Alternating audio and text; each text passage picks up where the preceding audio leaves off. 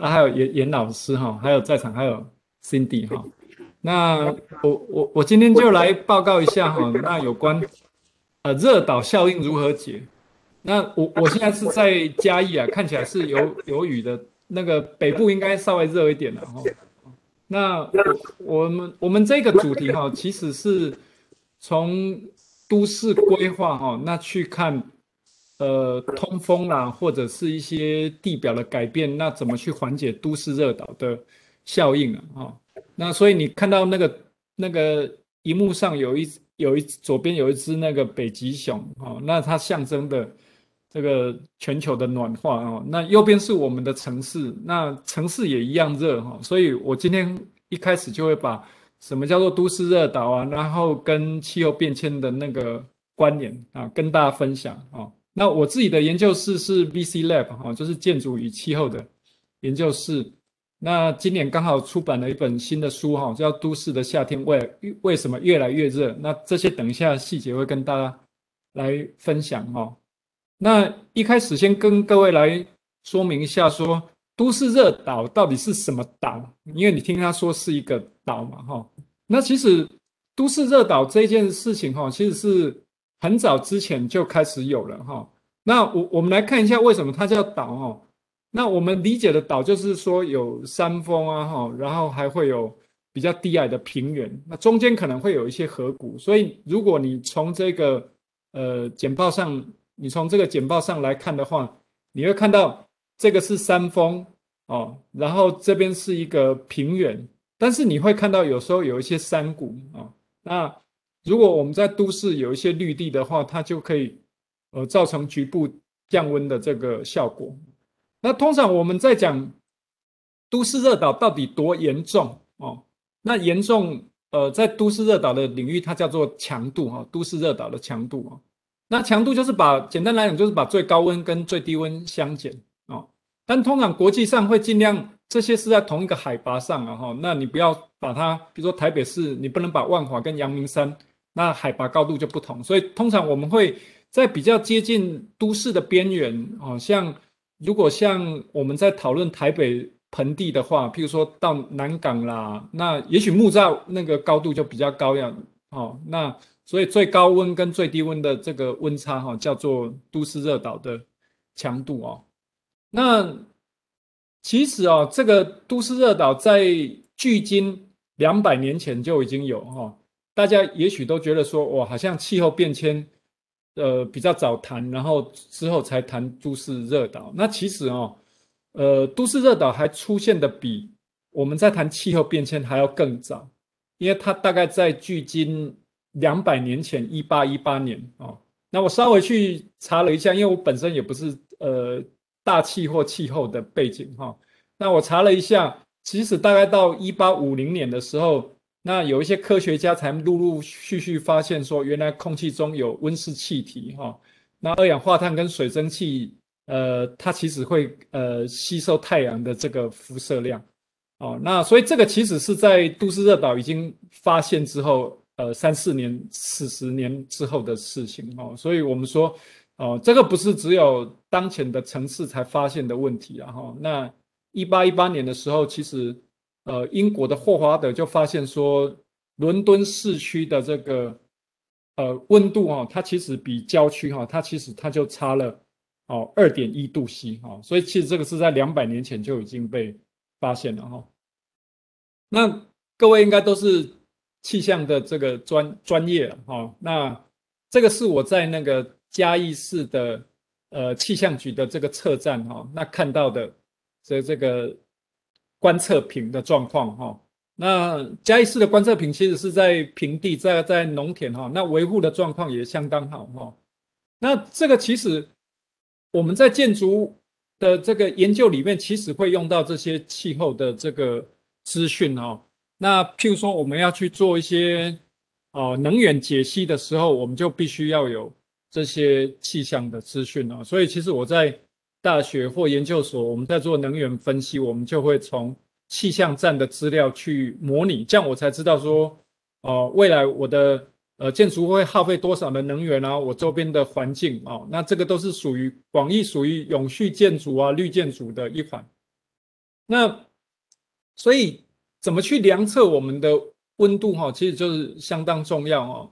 那其实我们量测并不是地表的温度哈，我们量测是空气的温度，因为这是我们人生活的这个高度啊，所以大概是在一点五米左右的这个呃空气温度的高度。所以即使呃曝落在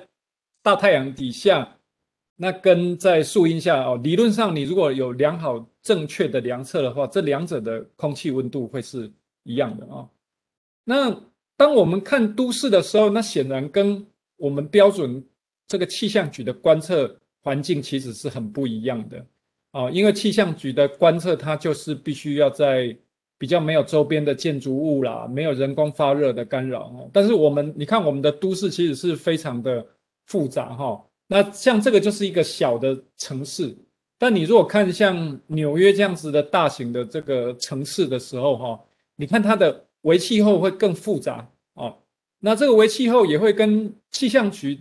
呃标准量测的这个资料有很大的这个出入啊，所以这个就像呃这个我们的领域叫做都市气候啊，所以我们研究的是比较人居生活，大概是一点五米啊，大概到人的这个头部啊或心脏的这这样子的这个高度啊。那我们一开始要去了解呃我们的城市的空气温度的分布，那一开始当然是要。找这个气象局的这个资讯，但气象局的资讯在我们的这个城市里面其实建构的不是很完整啊，所以我们那时候就想说，那我们就自己建一个我们的这个系统哈。那这个是我们这个系统大致上的这个状况哈。那你可以看到有一个这个遮罩哈。那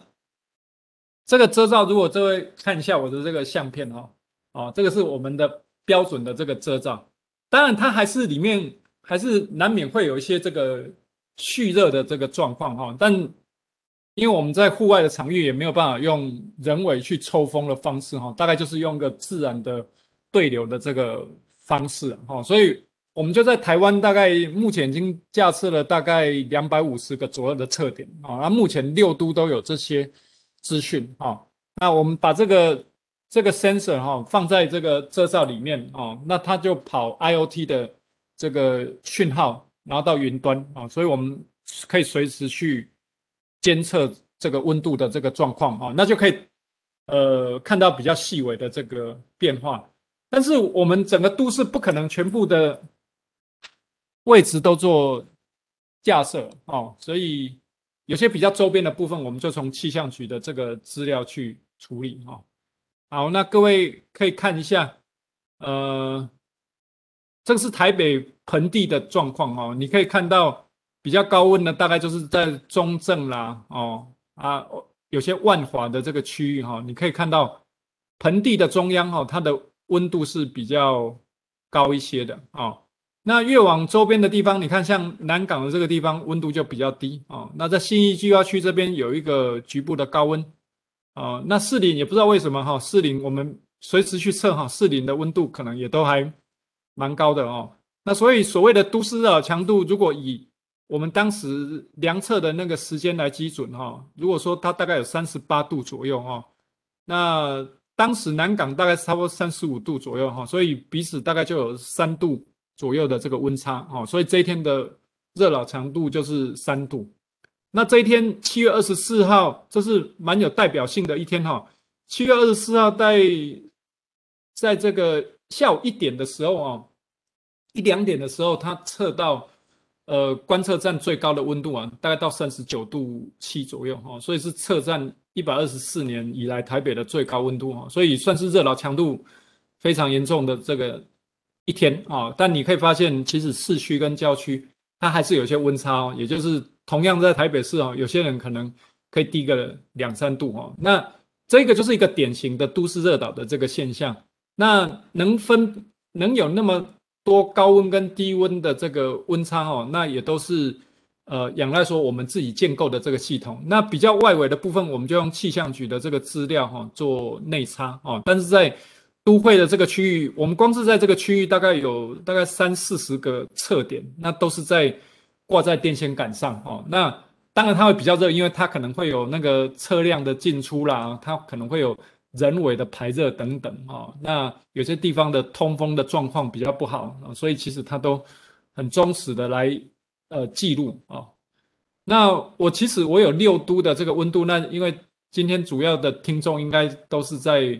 呃中央大学嘛，哈，那所以我就放了一张那个桃园哦。那坦白来讲，桃园是我们最后一个架的，因为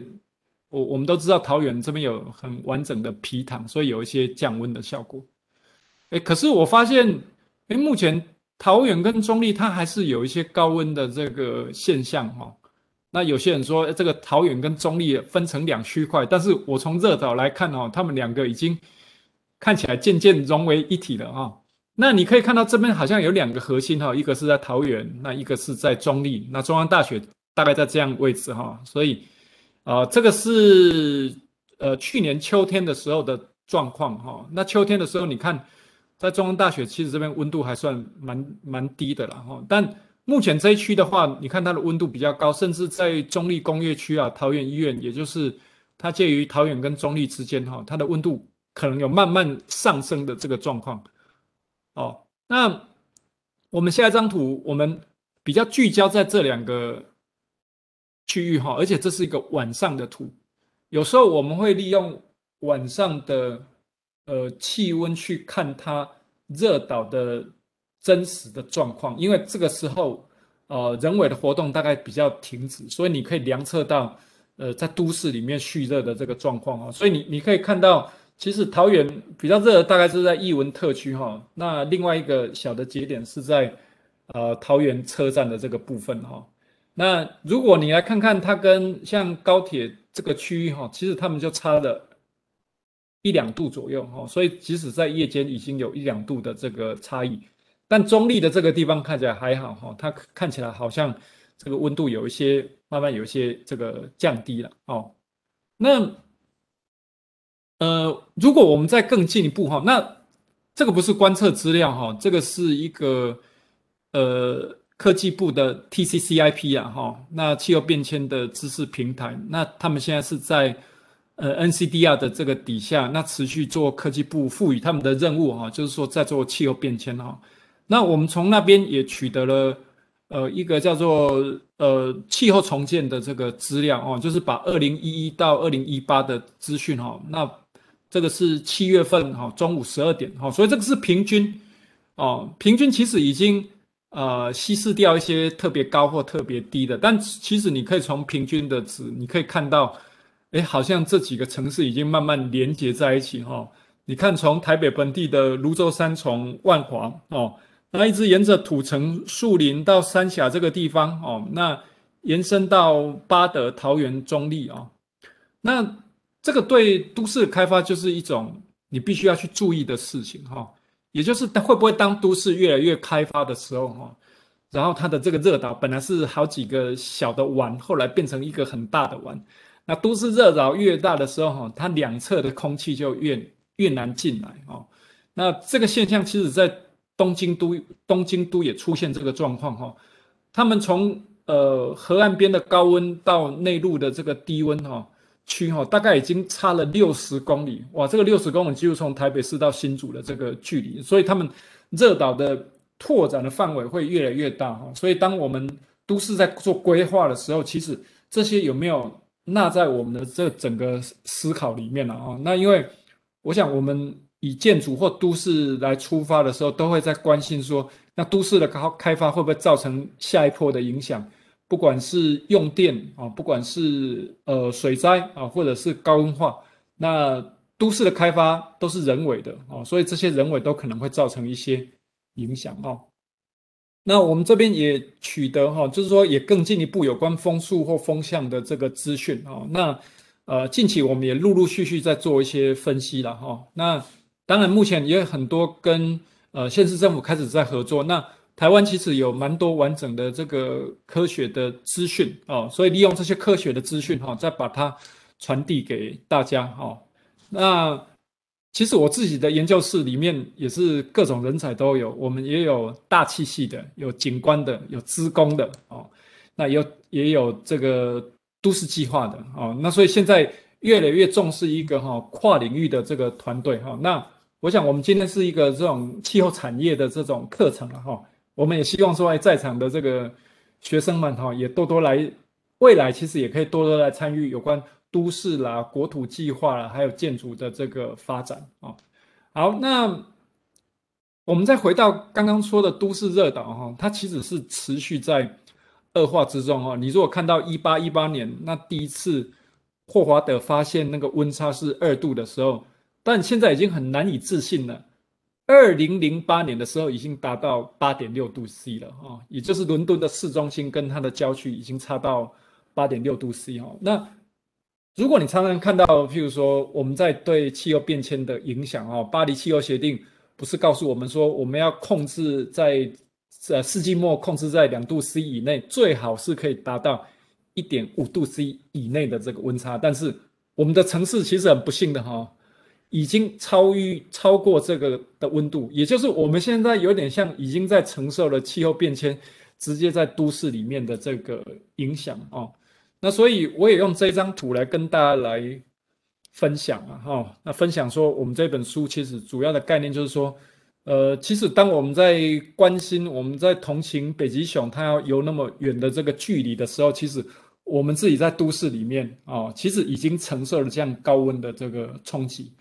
哦，那也因为我们这个是发生在我们的环境之中哈，所以我们我们更。更有这个急迫性，赶快要改善。也许你觉得北极离你比较远哈，但是我们的城市就在我们的这个周边。那我们现在提早做一些准备啊，也许可以去减少以后的这个高温化的这个问题啊。那当然要去理解这样子的问题的时候，你就要去了解说，到底我们都市的热是从哪里来的？为什么都市会高温？其实一八一八年的时候哦。那霍华德也不晓得这个事情，他把这个原因归咎于哈叫做 smog 啊，那时候伦敦又有烟呐，又有雾了哈，他把它归咎于这个呃大量的排烟的部分哈。那后来我们有越来越多的科学的证据，那也知道都市的排热的这个模式哈，所以以下我就很很快的归结我们都市里面有几个高温可能的这个原因啊。那第一个是我们在都市里面，其实它本来是有良好的这个绿地哈。那你看有树荫，那创造地地底下的这个遮阴啊，所以我们底下哈，我们就会变得比较凉爽啊。那这是因为树它本身有良好的蒸散的效果哈，树叶有蒸散的这个效果。那土壤也有好的这个蒸发的效果啊。那叶面积是一个很高反照率或者是反射性 Lb 的哈。那大部分的这个日射可以被这个树荫反射哈，所以这个就是一个绿化能造成的这个效果哈。但我们的开发往往都是呃很多的硬铺面，好像这个是柏油路面哦。那柏油路面几乎它吸收了百分之九十的太阳辐射，刚刚那个树叶叶面叶面哈，大概只吸收了百分之六到七十而已啊。那像冰就吸收了很少，大部分都反射。那在都市里面，我们有大量的地表蓄热，就会很容易造成都市高温化的这个问题。那各位可以看到，呃，上方都是有这个自然的绿地哦，它会有雨水的储留的效果哦。那下完雨之后，水就会开始蒸发，带走一些热量哦。但这一种地表蓄热，它就没有办法达到这样子的效果哦。那第二个，我们来看一下这两台哈。你在室内吹冷气吹很凉，那其实都是有一台室外机哈，一直在往外排热。好，左边这一台是开启的哦，那右边这一台是没有开启，你就会发现那个温度很高哦。那这边的出风口大概会有四十度 C 左右哈，因为它在做一个热交换，就是把室内的热气把它搬运到户外而已哈。所以你室内变得越来越凉，其实你户外。户外哦，其实就是温度越来越高哦。那这个是在我们成大的宿舍哦。那有一天我就在那边拍了一张红外线的相片哦。那各位有没有看到这边有两个小红点哦？这个学生应该是不知道是在睡觉还是这个在这里写作业了哈。就是代表你看它里面是内部有人在使用的哦。哦，那空调的排热当很多的时候，就会变成这种状况哈。它排列的非常的这个密集，哦，而且比较大的旅馆应该是用水冷式的，那这个就是一种用气冷式的交换哈、哦，这个跟我们住家的空调一样哈、哦，它很方便哦，它可以个别管理哦，但它的能源的消耗哦就会比较高一点哦。那像医院啊、百货，它屋顶都会有一个冷却水塔哦，利用水去做一些热交换哦，效率会比较好。所以空调排热也是一个都市高温化的一个问题哈。那第三个，我们来看一下那个气流哦。那我们把冰箱打开，冷空气就会流出来，那热空气就会就会往上飘走哦。我想我们从地球所有的环流其实都从这样子的这个概念来进来的哈。那我们看都市也是一样哦。你如果把这个这台冰箱想象成一个公园，公园吹出冷空气啊，那理论上你就会觉得，哎，这个公园是不是可以把这个这个冷空气往外延伸啊？但各位，事实上并不是这样哈，因为面对公园，我们总是希望有最大的视野哦。那有最大的视野，你就会把你的建筑物的正面哈，你就把正面朝向它，而是不是背面侧着它哈。那因为这样子能达到最最大的开发的效益嘛哈，最大的面积哈，但它就造成一个问题，就像一二十个人。围在电风扇前面一样，那个前面的人很凉，后面的人就遭殃，他吹不到凉的这个空气哈。所以我说，公园的第一排有风，后排没有风哦，这个是都市下一个问题，就是密集的大楼会阻挡了风哦，那会造成这些热气无法消散，造成凉爽的空气无法进来啊，调适啊街廓的这个内部哦。那接下来跟我们的舒适有关哈，像这个是在树荫底下哈，左边你直接站在日射底下，你的体感温度可能会到三四十度 C，但是如果在右侧有一些遮荫，你就会觉得比较凉爽哈。所以遮荫也是一个非常重要的方式哦。我们在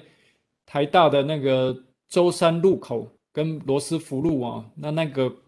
公馆的捷运站哦，你看右上角这个黑球的，这个是一个黑球的温度哈，它可以。直接接收太阳的长波跟短波的这个辐射量啊，哦，太阳的短波了，哦，还有地面还会有一些长波的辐射量被它吸收。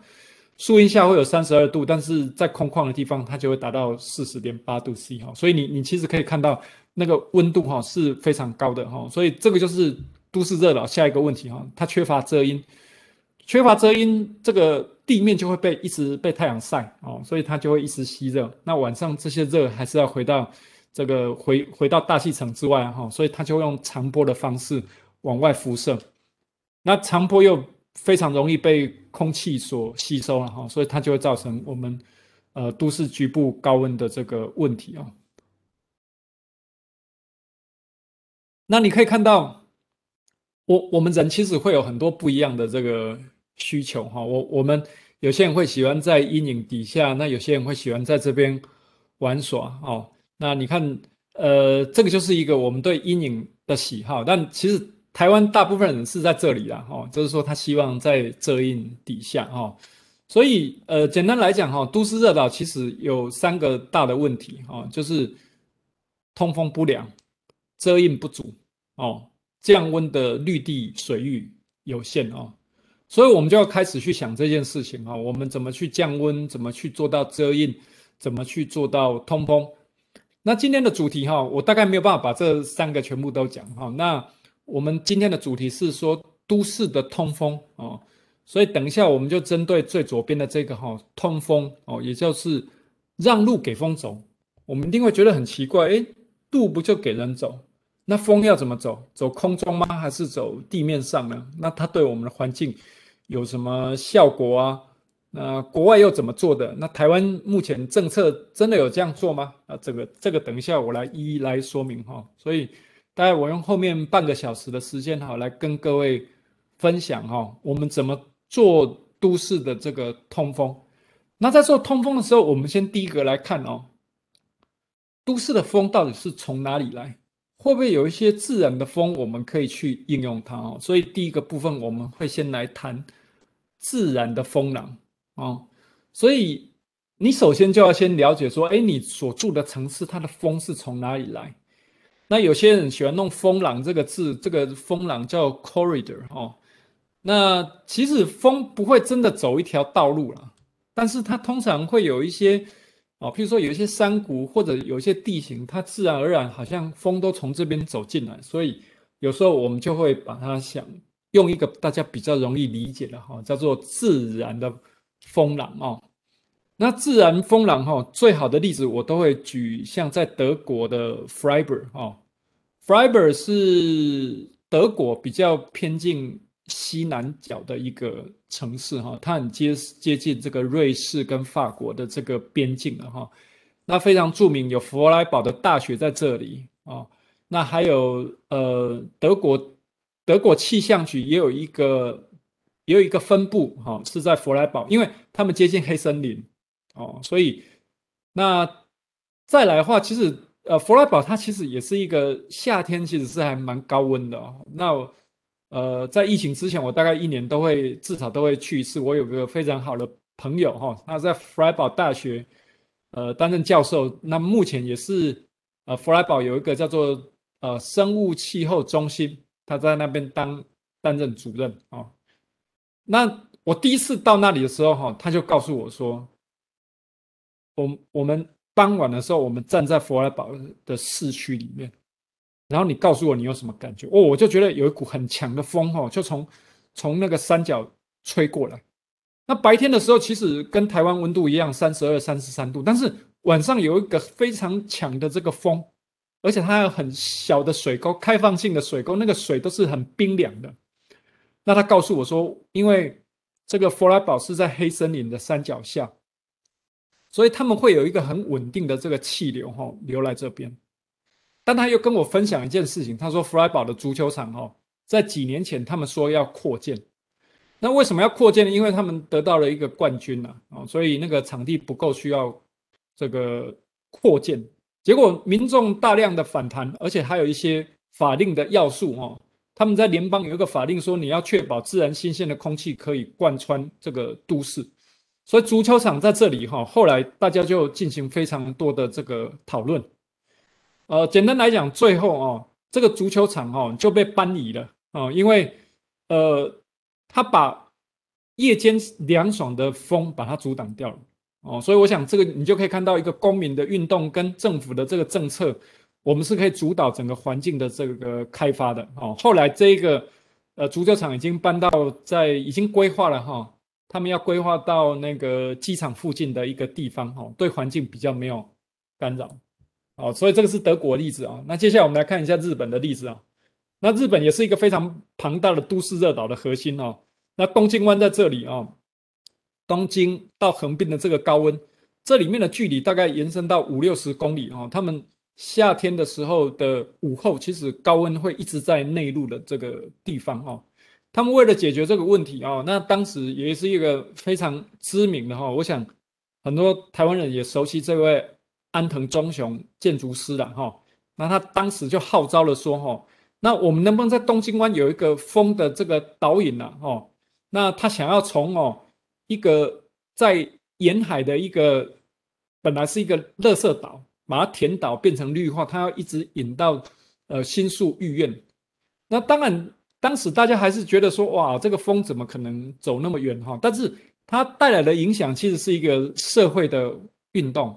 就是大家开始种树，大家开始了解说，哦，原来东京的高温其实是因为有些是人为造成的。那我们有海岸的这些资源，自然的这个资源，我们有自然的凉风，它有没有机会哦？从这个海之深，这个是一个填海的地方。哦，从滨离宫、皇宫、新宿御苑到代代木哦，那这个其实进深非常的深哦。那到底有没有办法达到这样子的这个效果哈？那我我我只能说哈，大家都非常努力去做这件事情，而且它造成了很多大家在广植树的这个哈，他种树引风，然后他一个人就号召了两万多个市民去做这样子的这个活动，我想。这个对环境来讲，其实都是非常正面的啊，所以你就会发现，在我们的都市里面，有一些是在啊山，有些是海来的风。好，那再来呢，进到都市的时候怎么办？我们会不会有很好的凉风？结果到都市的时候，它就把它阻挡了哦。所以再来下一个要来讲哈，既然有自然风廊，那都市风阻又造成什么样的这个问题？这是我很久以前哈到香港的时候哈，香港叫做屏风楼啦。哦，屏风就是我们在室内的时候，你看那个折起来的，把两个空间阻隔。那香港的屏风楼哦，在靠海的部分哈，甚至维多利亚港哦，周边都是这种屏风楼，因为他们居住的密度非常高哈，那建筑物非常高，那没有栋距啊？什么叫栋距？就是 A 栋跟 B 栋之间的距离。台湾现在法令只有三米的。这个这个栋距啊，哦，有些地方可能会到五六米。可是你看这个楼高这么高的话，其实它要把这个栋距拉高，否则它就像一块屏风一样，那个风就吹不进来哦。那我我还去查了一些资料，他说它的立面是三百五十公尺哦，几乎你是快跑了一整圈的那个标准的这个操场哦，所以这个立面几乎没有间隙。哎，没有间隙有什么问题啊？后面人就吹不到风。现在看起来后面是还好，后面是山呐。可是如果你是在都市的时候，后面就遭殃了哈。所以当时呃，香港出现 SARS 之后哈，那桃大社区也发现其实就是通风不良，所以他们就痛定思痛哦，在那个时候开始就针对都市的通风有比较严格的进去管制了哈。那通风会造成什么样的这个问题哦？你想想看，如果大安森林公园全部都是这种屏风楼哦。那就是观景第一排哦，我们说海景第一排哦，看起来那个 view 非常好，可是后方就没有风，这会导致大安森林公园的凉风没有办法吹到比较深远的地方哈。我给各位看这样子的案例哈，丹森林公园哈，靠近北侧哈，大概就是在信义路那个部分哈。那你看建筑物楼层高，而且栋跟栋之间哈距离很近，所以你看它有凉风，诶，为什么会有凉风？就像打开冰箱嘛哈。热空气往上啊，凉风就往外流，可是它流不出去，对不对？因为这个建筑物跟建筑物之间没有缝隙，就像一群人就是站在电风扇前面，那风就流不到后层，所以这个热就没有办法，这个凉空气就没有办法进入到我们的这个社区。但我们现在跟另外看一个东京上野的这个恩赐公园哦。也许他们有些法令的管制哈，那也许是一些开发的背景哦。你看建筑物密度不会非常高哦，虽然有两栋大楼哈，但是它彼此稍微有一段距离哦，所以风可以从这个地方流经啊哦。所以我们如果用一个很简单的图，左边跟右边的这个图来看哦，左边就是一个密度非常高哦，那左边那个图是在高雄的美术馆哦，因为那边是精华中的精华了哦，所以你看这个围绕的公园大家都盖得很满。哦，那你有没有注意到那个建筑物缝很小啊，风吹不进去。但如果说我假设像上日本上野公园两栋就比较距离比较近远一点，那我的通风哈，我就可以在这边哈贯穿，那达到比较好的这个效果哈。那我在书的封面其实就有一张类似这样的图啊，哈，就是一个示意图哈。我们这边有公园，那公园它当然一开始它是会从这个。都市的这个道路走，但你如果有让开一些小的这个缝隙哦，它还是有机会绕到一些小的这个巷道哦，所以对我们来讲，都市的规划跟设计非常重要。但是说真的啦，这个你可能要在二三十年前哈、哦，你就要决定了。我我们来看这一张，这个也是在弗莱堡哈，宝凤这个社区哈，他们在呃四五十年的时候，他们就开始这样规划。你有没有觉得这些的建筑物都是长条形的，而且它对着这个森林都是侧身的哦？那我们不要正面挡住风哦，我们侧面去迎向风哦。所以你看那个森林的风哦，它就可以非常顺畅哦，那流到我们的这个都市里面来。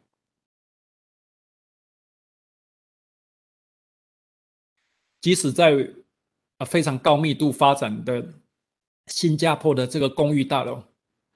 它号称是目前哈占地面积、楼地板面积最大的公宅。但你看它栋跟栋之间还是有一些距离啊。那甚至这边你看到这边有一些通风。结果我我有一次我爬到这一楼去看哈，这边是一个运动场哦，它可以在这个地方哈的平台绕了一大圈呢，所以就变成他们的一个空中的运动场。又有良好的这个通风哦，所以其实花一点想象，其实你可以在都市里面，你创造出对风比较友善的这个空间哦，哪怕你只是建筑物挖个洞那挖个洞，你也可以让风走过去哦。那后后方的建筑物至少哎，你还留着一个空隙，可以让风哈流动过去啊。那这个也是在越南胡志明市哦。那面对建筑物比较密集的地方的时候，我们就会有一些啊比较大的挖空。那这个挖空就可以让气流从这边流经啊。那我们这个相片的后方是一个很大的水池啊。那这个水池也会创造凉风哈，那就可以去穿越这个底下的这一层哦，让它变得比较凉爽。那呃，东京大学也有一个呃这个建筑大师哈库马哈。那他在里面也有一个学术研究大楼，后面是东京大学旁边的绿地，那他没有阻隔它，他就留着这样子哈，所以就很多人在那边用餐，但是非常的这个凉爽哦。所以其实我们在都市里面，我们可以创造很多呃很有趣的这个环境。那有时候是靠建筑师的努力，有些是靠都市的这个规划者哦，他们公部门哦一起努力哦。那我们。也看了很多台国外的这个案例，那我们就开始来思考说，那台湾到底能做些什么？那我们是不是开始可以去启动一些那改变社会的方式？那一方面你要让呃公部门知道说，哎，做这件事很重要，它才会有政策，然后也让建筑师知道说，哎，那我们开始去做这样子的这个环境哈，那对对设计有没有什么要去做一些改变的啊？那对民众来讲，他也要很知道说，诶，那我的这个通风，我建筑物通风做得好之后，我对我的生活品质有没有什么改变？我的品，我的空气品质能不能变得更好？呃，我在户外走的时候会不会更凉爽？那我的空调的耗电量会不会更更少一些？那我们为了启动这件事情哦，我我们也有不少的一些工作坊啊，哈，workshop 哈，那这个是在成大。办理的一个呃 SDG 的一个研讨会哦，那呃成大一直在办理 SDG，其实也都是诶非常积极哈，在我们这个苏校长的领导之下哈，我们在呃规划设计学院也办了一场哈，啊生科院也办，然后工学院也办，每个学院都会办了一场哈。那这一场我的主题是都市的气候的议题，那所以我们当时就找到我们在。产业界两位领衔的人物哈，那一位就是我们的主持人了哈，那天气风险的彭启明彭博士哈，那他呢在跟我们分享说，哎，都市的我们环境的变迁。那左边这位是呃九点的张清华建筑师，那各位对他的作品应该不陌生哈，我们从呃花博哦台北花博的场哦，那到呃后来在这个好几个。图书馆哦，那北投的图书馆也是张清华建筑师哈，他们带领的九点事务所的这个作品哈。那我们就一直在讨论说，那要怎么样去创造一些，譬如说好的环境哦。那一开始，呃，张建筑师其实长期就对这种都市里面怎么去留出这个风道就很重视啊哈。那他跟我们也。有非常多的这个合作的这个默契啊哈，那这个是在台北市的松山区的健康社宅，你看那个社宅的动距，你看拉的这么远哦，色彩动距拉很远，这边有块绿地就可以有一些凉爽的气流可以穿越这个建筑物跟建筑物之间哦。那所以当时当然会有一些压力啊，就是业主总是希望说你能有越多栋越密集越好。可是你看看哈，当时的设计其实它的开发的强度不会非常高啊，那也让我们这个气流哈可以往下哦往比较市区的部分哈去做传递哦，那甚至在我们的穿廊哦，你看。人，我们坐在这里的时候，会有很凉爽的这个气流带进来哦。那这个，那这个对都市的整体的通风是非常有帮助。那当然，过程中事务所也必须要去做一些，譬如说环境的这个模拟啦，哈，或者是一些气候的这个模拟哦。那台科大的这个宿舍也是一样哦。你可以看到这边有一些格栅网子，这个都是通风的格栅网。可以让我们这个风哈进到我们里面的这些宿舍的交谊厅，来加强它的这个室内通风的这个效果哦。那我们在建筑物的规划设计，其实都跟大气这些资资料哈紧紧扣合。那像这个就是我们一个很典型，我们叫做呃气候模拟啊。那这个叫做为气候的 CFD 的这个模拟哦。那你看那个风吹进来，你就会知道说，我在这边可能会有个加速的效果哦。那这个地方哎，看起来好像通风的状况就不是非常理想。那通常我们就会去透过这样子的这个方案去慢慢做一些调整啦、改善啦哦。譬如说，我们可以把栋距拉大一点，或者是把开窗的方位哈去做一些的改变哦。那有了这样子的设计的概念，我们就下一步就要算是我们的最后一里路了。如何把这些概念？最后变成一种大家可以遵循的哦，那法令不是最好的解方了哦，但法令至少是一个约束哦，那所以我们就开始会从法令开始来着手哈。那其实台湾的法令最早是在新北，其实新北哦，很早的时候就开始在推动哦，那临街河道的这个通风哦。我们看这张图哦，你可以看到这边是台北啊淡水河啊，然后来来到这边大汉溪，这边是新庄三重哦，万华中正板桥中永和在这里哈。那江翠地区哈，它是一个面临大汉溪哦直接的这个位置啊。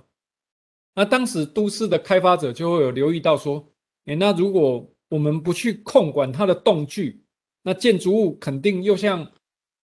刚刚看那个香港的屏风楼一样，就整片把它阻挡住了。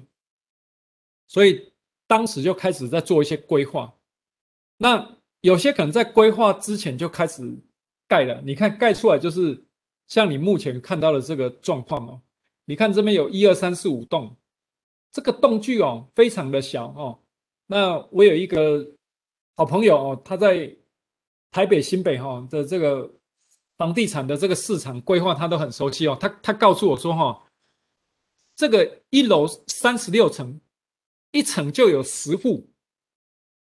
他说哈，这个电梯有时候要等三十分钟才能下楼，所以你看看到密度非常高，而且这个栋距哦，据他告诉我说，栋距二点七米。你看二点七米多大？可能比你的房间还要再小一点呢。那号称鸟都飞不过去啊！你看鸟怎么可能从这边穿越？所以风也很难过去，而且过去的风也不凉爽哦，因为它会有风切声哦，所以它的这个效果其实也不好。这个是在管制前啊，后来就没有这样子的哦。这个是仅有的少数洞哦。你看现在的新的洞大概就没有办法这样开发的。后来他们开始有一个管制哦，W one 叫做每一栋的面宽哦，这个一二三加起来你要小于这个的百分之七十，他去控管整个的开孔度至少要有百分之三十的这个开孔，那这个其实对建商来讲都是一个挑战啊哦，因为我本来就想要面对最大的 view，你现在只能让我做了七成。哦，对他们来讲会有一些损失啊，但如果这个损失是可以造就都市更好的这个品质哦，那目前慢慢很多呃建商啊、投资公会，他们其实都很乐意稍微不要说牺牲了哦，稍微做一些调整，那可以让都市的环境更好，因为民众也会关心说，那他们现在的这个环境哦，那是不是可以达到这个好的这个居住的品质啊？它它它是一个对。整个环境都有帮助啊，大家看的不是只有这个基地，而是这个这个建筑的土地对下一块或者是其他土地的这个影响哦。哦，那现在中永和也慢慢有一些管制哈，所以你虽然看到一些大楼哈，但是大楼跟大楼之间哈稍微有一些距离哈。那远雄在这边有非常大的这个连续的这个开发的这个建案，那确实也需要类似像刚刚所看到像新北市这样的管制哈，可以管制栋距，才不会失控啊哦，否则就会像刚刚你看到这个屏风楼的这个状况一样哦。那除了这种动距的控管，还有一种哈叫做指定风廊哦，台南的沙仑高铁特定区哈，它有一个指定的风廊。那沙仑是呃。台南高铁位于的位置哈，因为现在那边的开发也非常密集哦，中研院的南分院，还有工研院哦，那很多学校哦，在附近大概都会有一些土地了哈。那目前也慢慢都开发起来，台糖在那边的土地也非常多哦，所以呃也预计那个是下一波哈，台南目前高密度发展哈，所以当时也有一个指定风廊哈，那它有一个指定的这个。街角到街角的这个风廊哦，那既然指定了，建筑师就得去遵守哈。那这个也是九点建筑师事务所的案例哈，他们的风廊就是被穿越的这一块哦。那他们怎么做呢？哦，那他们就开始去做一些诶气流的模拟哦，中间有一个这个廊道哈，可以把这个风引导进来哦。那目前这个案子也已经也已经完工了哈。那我们看看这边有一个这个风道哦，这个风道进来。那流经的这边的水域啊，那再流出去啊，所以这个就是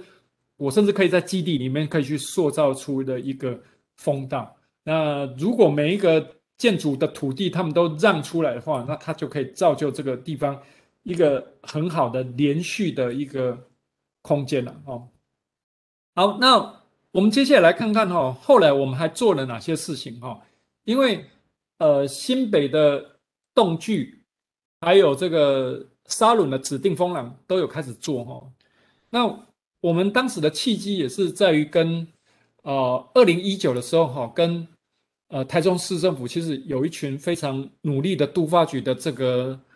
团队啊哈，包含都发局的这个局长哈黄文斌黄局长哈，那他自己也是学建筑了哈，也是我在学习上的这个学长哈，那其实我们也沟通了非常多哈，那也知道说哎他们想要。赶快去导入一些政策，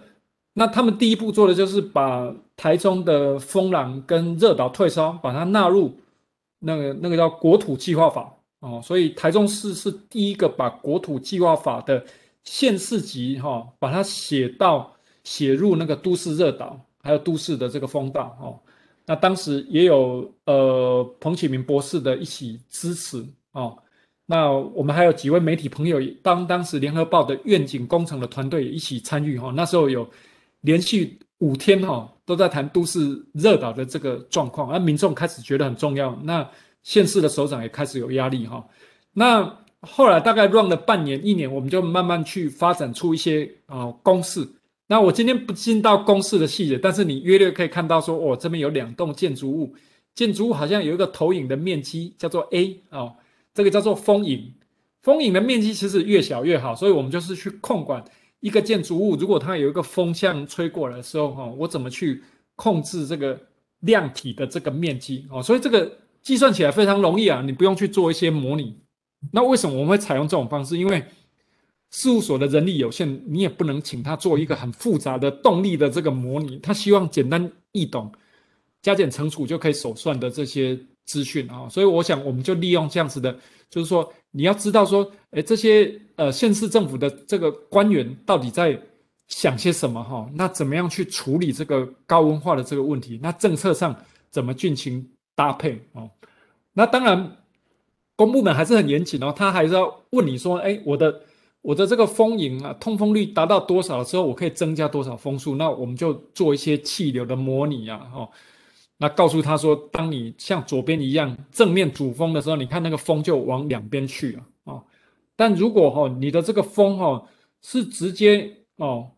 贯穿这个城市哦，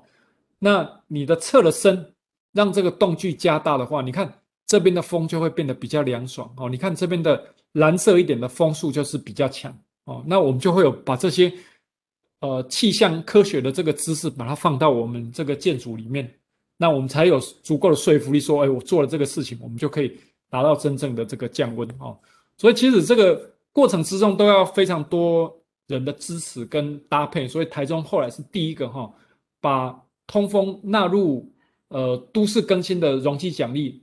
啊、那我每次我都要提一下，就是说哈，容积不是万灵丹啊。什么叫容积奖励？容积就是代表说，本来你这块基地可以盖一千米平方，后来我让你盖成一千两百米平方，我增加你的销售的这个面积哦啊、因为这个对建商来讲是一种诱因啊、但是我们都希望说，如果是达成这个诱因，我给你诱因，但是你去做一些跟环境比较有帮助的，我适度帮你提升一下开发的这个面积。所以这是我们一开始我们用容积奖励的方式哈去鼓励，但未来也许慢慢会朝向说它变成一种强制的管制，因为你法令也不能来硬的哈，否则这些建商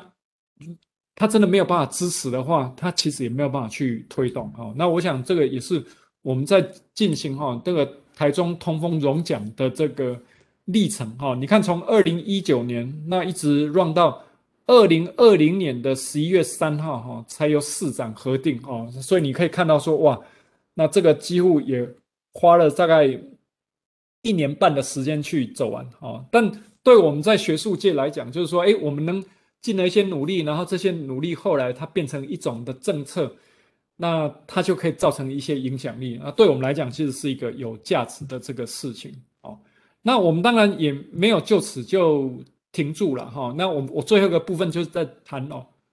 终极的通风管制是建立一个都市的风廊系统，也就是我就像一条道路，我告诉你哪里要宽一点，哪里要窄一点，哪里的建筑物你得指定去做一些退让哦。那这个概念也是结合刚刚从德国啦、日本啦，或者是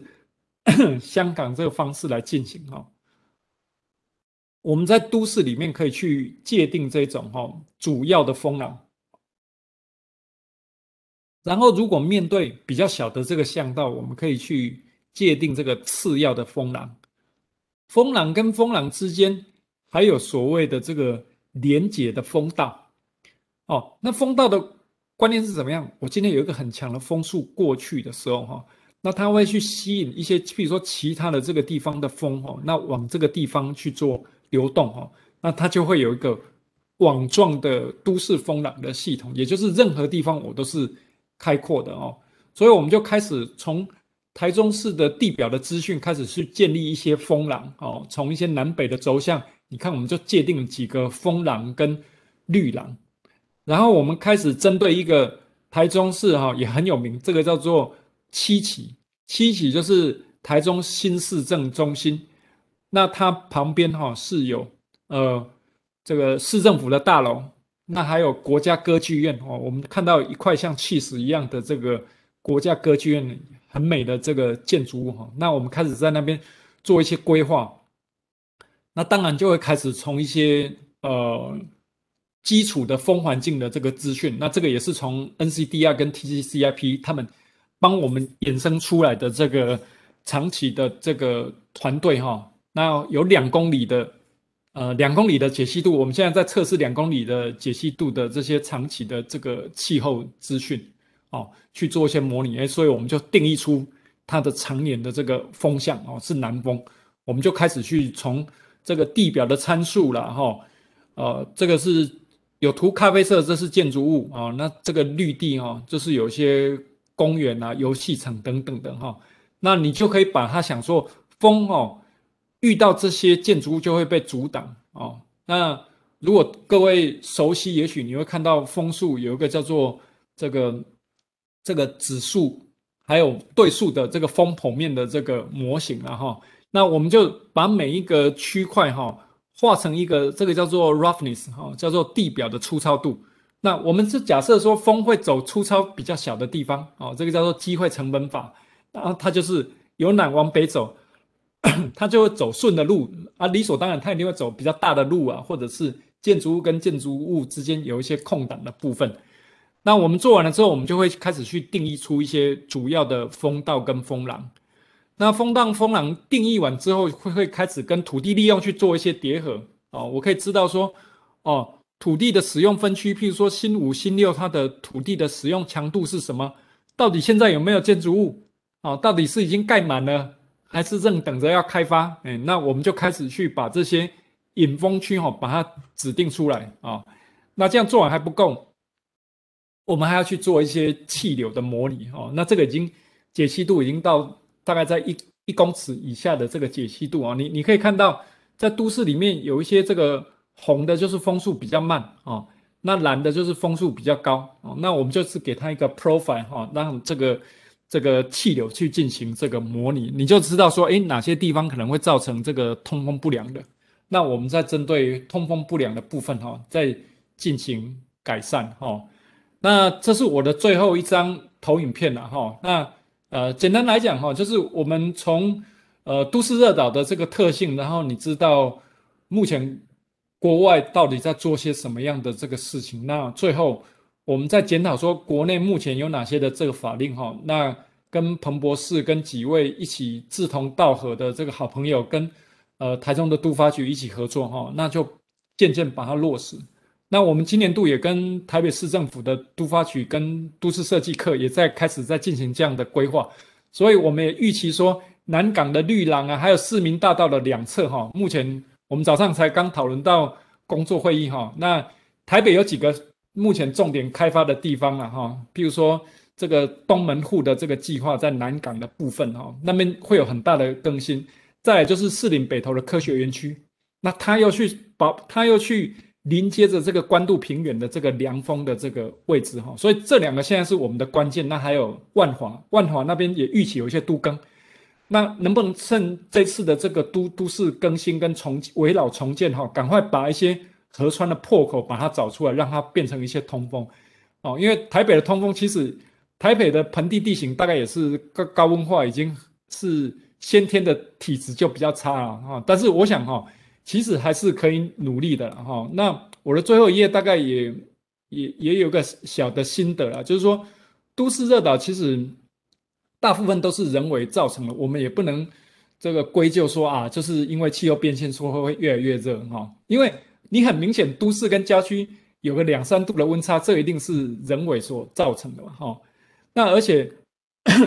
这些其实就发生在我们的这个生生活周边了哈。所以我我自己的想法是说，它不是一个很遥远的，它就在我们的生活。那既然是人为啊，既然人为，一定是有解的嘛？哈，你调整你的生活模式，调整你的开发的这个模式。哈，那为什么会写这本书呢？我我其实想要做的是一个。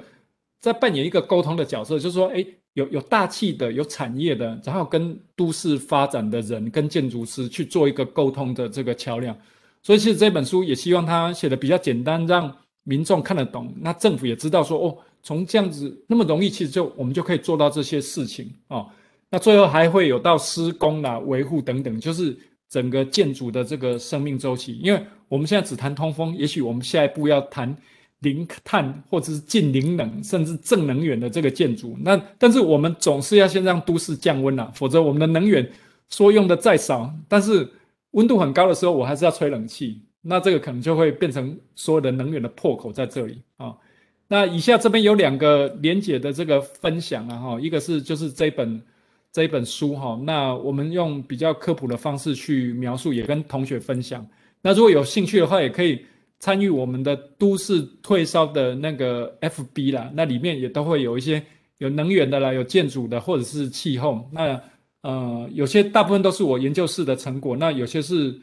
呃在台湾在做都市热岛的这一群伙伴他们有的成果，我们也会把它做一些展现哈。那以上是有关这个都市热岛，先跟大家做一些分享了哈。谢谢，谢谢各位哈。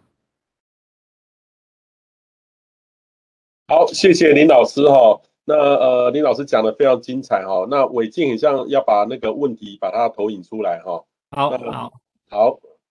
那我其实有刚刚有直播，很多人都在线上看哈。那 刚刚那个因为网络，我不知道为什么我我用网络直播都断掉了哈。我待会再试看看要不要再再直播一次哈。就是说我们剩下的时间来跟大家来问题来来讨论哈。好，那伟静你要不要来主持你这段问题？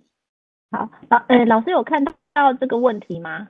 你们啊有有啊，好好，那现在就是有几个问题哦，然后都是同学提问的。第一题就是呢，请问现在以台北市为例，目前热岛的现象还有缓解的机会吗？老师有什么好建议？其实老师刚刚有提到几个地方，好像老师现在在跟都发局有一些合作，那老师可不可以再帮我们讲详细一点，就是目前这几个地方有打算怎么规划？好好，OK。那首先一定有缓解的这个机会了哈。那通常其实第一点哈，要先看看我们现在热点是在哪里啊？那热点在哪里？我们就要从一些温度的资讯去理解它哦。譬如说，我们会有一些温度图啦，长时间的这个图，那你才知道热点。而且温度的资讯可能也不足哦，我们可能还要辐射啦、风速啦这些资讯哦，就有点像你去医院做健康检查一样，他不会一开始就下个药单给你，也不可能这个人的药可以给下一个人哈。所以通常我们第一点就是。就像你去医院的时候，你一定要先做检查哦。所以我们在做温度的量测哈，那其实就是在做一个检查。那检查你就知道它的高温在哪里。那我可以跟大家多分享一下哈。我举一下万华的这个万华或者是中正大同这个高温哈，其实它真正的解方不在当地，它的解方其实是在士林，也许是在南港。为什么呢？因为这些区域哈，它是一个低温，但是它是一个风进来的一个窗口哦。所以当我要解决它的问题的时候，其实我要去找出它的根源。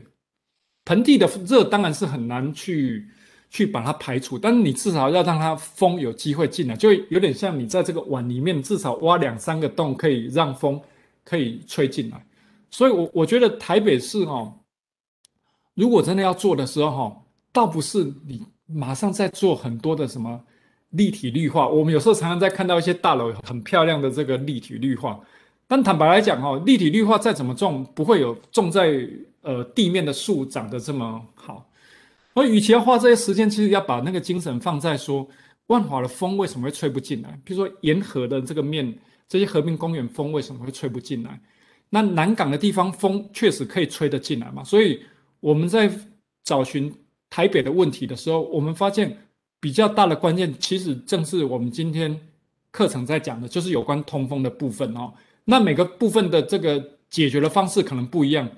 就是说万华的部分，我们可能要往西或是往南去看那个华中桥部分有没有有一些可以穿越的地方。那我我在那边哈，我还绕了几次哦。我一个学生就带着我骑摩托车哈，把那个。华中桥周边的这个绕了一圈，我发现有很多那种停车场，有些立体停车，有一些地面的停车场，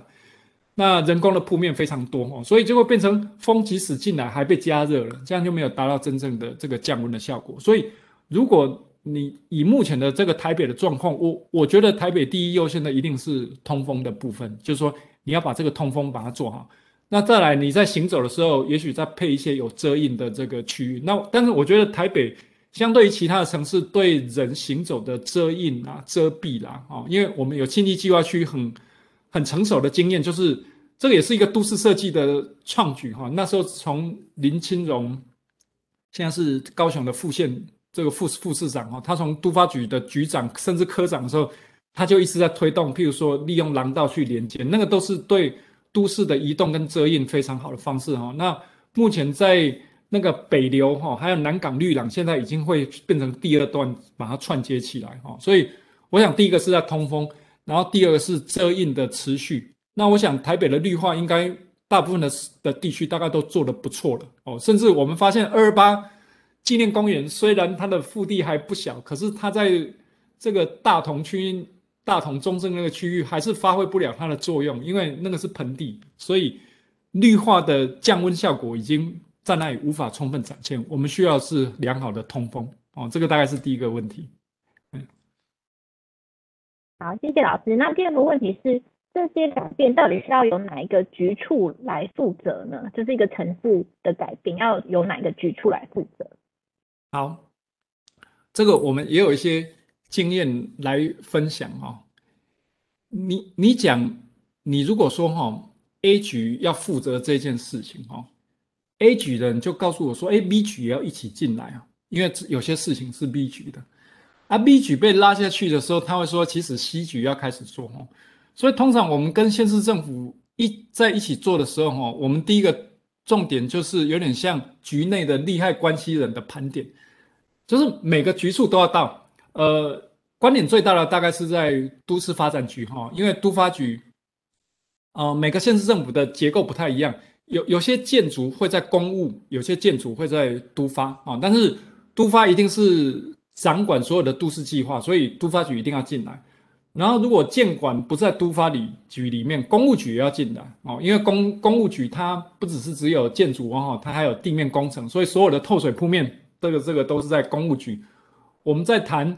譬如说，呃，透水铺面呐、海绵城市，有些是在公务，有些是在水务局，所以这边也要进来。那呃，环保局它也决定了，譬如说二氧化碳的这个排放，也就是你要让他知道说，哎，我的降温的时候，我的二氧化碳我可以减少多少排放，因为我们冷气就减少使用哦。所以这几个局处哈，从都发、公务啊，或者是水务，然后还有刚刚的这个环保局，一定都要进来，但不是只有这四个。当我们在谈到呃某些地方要不要开放它的容积，那这些遮阴的设备能不能去列入它的产权的时候，地政局也要进来啊、哦。那再来，如果我这个是跟文化或者是观光或者是跟运动有关的，那这几个局处也要都要进来。那不要忘了说，我们有很多国中小，它有很多绿地，所以教育局要进来。所以说真的啊，几乎每个局处都要进来。那最好就是。一开始就会有一个盘点表哈，我们以前在几个县市大概都会先去做一个盘点表，那大家也不用推来推去了，反正每个人都在那个名单呐，这是我们过去的这个经验。因为你如果没有把功课做足，他就会丢一个这个讯息说，哎，那 A 呀、B 呀、C 也都要进来。但是当我们把它变成一个 roadmap，那所有的项目，你每个人都有你的项目，那你可以再加别人的工作项，但你自己的还是跑不了。那我们就会知道说。在这一条道路上，那每个局处要做哪些事情？那这是第一件事情。那第二个事情应该是要有一个呃负责任啊，或者是愿意承担的，然后比较高阶的一些呃县市的，比如说副市长或者是在秘书长的层级，他愿意出来协调跟整合这些事情。哦，因为每个局处他可能就会拿以前的业绩拿出来讲，你叫他做简报，都市热岛的退烧简报。我也参加过几个县市，我想彭博士也跟我参加过几个县市的哈。那他们其实 PowerPoint 都准备好了，你要什么他一定都谈得出来。但是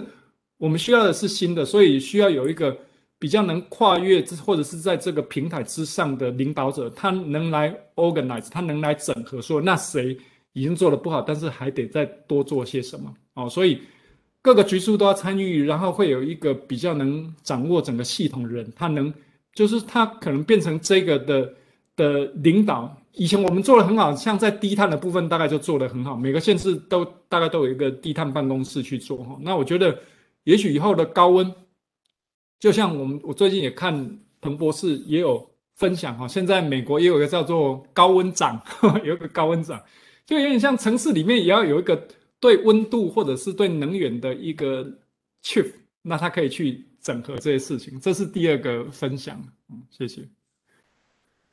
好，谢谢老师。那第三个问题是，请问建筑物气流的模拟哦，刚刚有看到很多模拟的结果，是用什么软体？好，那呃，目前哈、哦，呃，商业类的模模型也很多。然后我我觉得，因为现在学生哈、哦、是在学校里面哈、哦，那。如果提问的是学生的话，我我倒建议说哈，现在有很多这种呃 b 的模型，就是建筑的空间资讯的模模型哈，它有很多 plugin，它可以丢进来，可以去做一些模拟。那我我们做的大概是有点像半专业的这个的这个模拟哈。那有些在学校里面它是有授权，那有些可能是要额外付费。但就我了解哈，现在的这个 CFD 哈，它其实也有不少的这个。这个模拟，我想可能有一二十套。那我我觉得哈，呃，像我们在做的这个过程之中，你不一定要很能很精确去模拟出所有的细节。其实你就是要一个 picture，你你需要一个图像，告诉相关的利害关系人说，哎，这边的风可能比较危险，我们必须要注意。我们不一定要精确到像风力或地震的模拟非常的精准，因为风本来就是瞬间万变的啊。所以有关模型的工具，我倒是觉得现在很多，呃，开放资源的软体，我觉得现在已经越来越多，一定都找得到这些相关的软体，可以做气流的模拟哈。好好，谢谢。好，谢谢老师。那另外也有同学在问说，呃，刚刚老师只有分享一些那个台中做的一些努力，那其他城市呢？还有哪些城市其实也在做降温的一些努力？OK，好好，那我我大概就我自己所所及的哈，大概描述。那也许彭博士对台中的整个发展也很熟悉，之后可以补充一下哈。那就我了解哈。现在新北新北很早就开始在推那个江翠北侧的这个风廊，那海绵城市也做得比较早。那台北市呢，大概在遮阴做得很好。那今年也开始从南港的区域的一些都市设计开始在启动这个有关都市的退烧。好，那我们再往南走哈，那也是就我的了解了哈，桃园的低碳计划。还有台南市的低碳计划里面，现在都会多一个工作项哈，就是有关都市的退烧或者是都市呃高温化的缓和哦，所以桃园跟呃台南的低碳的计划都有在做这样的事情哦。那台中刚刚我们就讲过了嘛哈，那台南跟高雄还做了两个还蛮有趣的这个事情，还包含台中了哈。那在我们建筑里面哈，有一个叫做授权地方可以去做一些调试的策略。台中叫做宜居建筑哦，台南现在的命名可能叫台南错哦，或者是这个台南的跟跟台南文化有关的名称了哈。那高雄又有一个叫做高雄错哈。那他们在这些计划里面都直接到建筑里面有些补助，譬如说阳台，我们本来只能到两米的阳台。因为政府哈早期怕建筑的法令哈做了很多阳台，你后来变成违建。那现在你有时候会在一些县市看到说，哦，那个阳台的深度很深哈，三米的阳台，这个就是从高雄开始做。所以高雄还有台中现在也到做这个阳台。那现在台南也是在推说，把这个地面的遮荫列入它的这个管理。所以我我我其实我觉得每个城市都有在做，只是每个人做的方向不太一样。那方向其实就要看局处的整合。呃，简单来讲啊，如果这个局处是建管公务比较努力的，他可能就优先去做这件事情啊。啊，有些是他希望在都发能做这样的成果，他从都发去做。那像有些他觉得，哎，环保我要来处理高温化的事情，所以目前这样看起来有公务啦、都发啦、环保，其实，在不一样的城市哈，我觉得他们做的这个状况其实都不同这样子，嗯。好，谢谢老师。那接下来下一题，呃，零碳建筑的机会有多少？好，这个是这是很难的问题哈。我打算写下一本书来 描述这件事情，但我我先简单描述一下哈。以以前我受到的教育哈，大概告诉我们说哈，建筑节约能源哈，在台湾呐哈，在台湾这样环境。你能减少到百分之四十到五十的时候，哈，你已经像拧毛巾一样，哈，你已经拧到一滴水都不剩。为我为什么我会这么说，哈？你你看我们现在居住的环境，我们会有照明嘛，哈，但我们最大的呃用电的来源大概有百分之五十，夏季百分之五十的用电，你家的电费单百分之五十是用在空调，所以你真的要做到零碳，就不要吹冷气，这是第一步。可是说真的，你能不吹冷气吗？哦，我们先不要谈说有再生能源进来了，哦，就是说，呃，我我说开源节流嘛，你要先节流。所以说真的，日本哈，他们叫做近零，近是接近的近，哈，就是很接近零冷。我我觉得日本走得很务实。日本他们所谓的近零冷建筑，就是说我比市面上的建筑物，我少了百分之四十的用电，我维持到五折六折，我已经做到顶尖了。因为你已经把所有的能源该该节省的都已经节省掉，因为你还是要去做空调的这个使用，所以如果比较客观来来看，我我觉得零碳的机会其实是很低的，因为你一定要去处理节能，你你顶多都要节到五六成，所以零碳唯一什么方式可以做到零碳，就是再生能源，你你一定要你一定要有再生能源的。这个法令或者是有一些工具，你才能做到真正零能。也就是说，你的空调还是照吹，吹到很舒服，吹到你很凉快。但是里面的很多能源是从太阳的这个光电啊，或者是风力的发电进来。那你也可能说啊，我都是用绿电，但是你的能源真的有减吗？如果我从你的能源消耗不是零碳哦，是讲零能源的消耗，我觉得其实是非常的困难。那零，因为零碳它包包罗万象啊哈，零零碳我也可以用我的其他的方式去补偿它嘛哈，或者是我可以多种一些树，让零比较归碳。所以零碳还不难，但是零能源其实是最难的。但如果我们只谈零碳的话，哦，会变成一些有的没的，然后五花八门的技术啦、产业啦、offset，所有的可评估的大概都会被抵消掉了，哈。所以，我我觉得大家对零碳哈应该还是保有一些期望，哈。但目前其实最重要就是说，我们真的要改变我们能源的使用，那才能。比较接近零碳，甚至到零能源的使用这样子。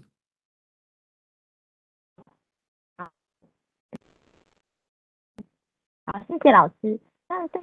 有同学问问说，呃，请问气候资料与能源的关系怎么辨别的？嗯，这个同学这个问题，同学这个问题，同学你要不要自己发问？这个问题好像 对，有点看不太懂。好，如果他要补充也可以啊。如果呃在线上如果没有办法讲，我我我就稍微猜想一下他要怎么处理啊哈。就也许他在想说，呃，气候的资料那怎么去计算成能源？如如果我我重新定义他的题目，就是说，呃，我我们今天有一栋建筑物。它的热量来自于大概两三个地方，一个是从太阳的辐射透过窗直接进来，透过墙一些呃热传，然后传到室内来。那第二个热是你里面有人员的机具哦，你有电脑，你会有设备，你会有电灯会发热。那第三个是一些间隙风，你的门窗没有关好，那个风也会流出去哈。所以我我们会有很多的这个气候的这个资讯跟能源的这个使用。那通常我们会有一个叫做能源计算的模型了哈，像 Energy Plus 啊，或者是像呃 DOE 啊，或者是 EQuest，那这个都是美国能源署哈所认定的能源哈。那它怎么做呢？它就是用刚刚那些数据哈，它算它室内可能的温度，如果它室内会到达二十八度的时候，那超出它启动空调的温度，它就会开始去计算能源。所以其实它是从，它是从。外部的气候去算出室内可能的温度，再从室内的温度的提升到一个人必须要开空调，它内部就会启动一个空调的模拟的这个计算。那我们会有一整年的这个计算哈。那这个的气候资料叫做典型气象年，或者是叫做平均气象年，用这个气象的资讯去算出一年典型的能源的使用，然后我去定义说。它一年的能源的使用量大概会是多少哦？所以也许他的问题是这样啊。如果我没有精确描述他的问题，可能等同学等一下自行再帮忙补充一下啊。好，谢谢老师。那另外呢，有同学问说呢，现有的技术呃，建技术规则是不是有调整的这个相关内容的机会，然后来减缓或改善热岛的效应？好，我我看这一位应该很专业哦，哈，嗯，不知道是不是这个大气领域的，或者是有跨领域的，但这我觉得这是非常好的问题了，哈。